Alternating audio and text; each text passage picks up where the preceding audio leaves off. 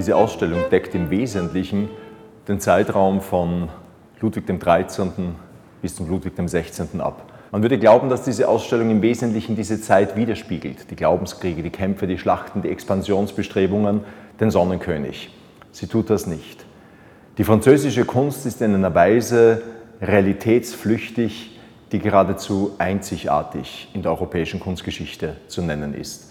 Wenn man ein Werk herausgreifen müsste aus der gesamten Ausstellung, so wäre es ein Bild des fernen Arkadiens, einer Vergangenheit, die nicht einmal im weit zurückliegenden Griechenland jemals existiert hat. Und selbst wenn ein römischer Garten von Fragonard geschildert wird, eine Parkanlage, so sieht sie aus, die gesamte Komposition, als ob sie der Wirklichkeit entrückt wäre, nicht in unserer Zeit entstanden ist, sondern ein Symbol, ein Zeugnis abliegt für die Größe des Menschen, als er noch eins mit der Natur war. Es ist erstaunlich, dass eine Epoche, die dermaßen von Machtstreben, Machthunger geprägt ist, so viel Fluchtbereitschaft aufweist, bis zur Spitze des Staates, bis zum französischen König selbst.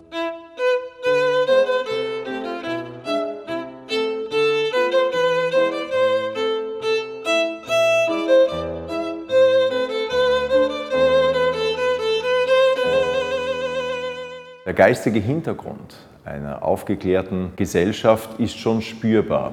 Hier ist eine Gleichheit der Gesellschaft vorgespiegelt, die nicht Realität ist, aber als Ideal bald Realität werden sollte.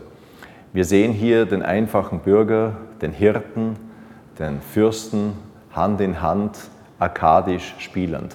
Das war natürlich eine Konstruktion, so wie sich Marie Antoinette ihr Amo, ihr Dörfchen hat errichten lassen wo sie als Schäferin spielt und die schwere Arbeit den anderen überlässt.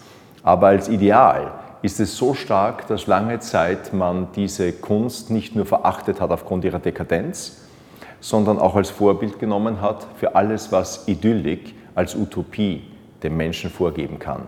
Aber die großen Aufklärer des späten 18. Jahrhunderts, Diderot, D'Alembert, die haben diese Kunst verachtet.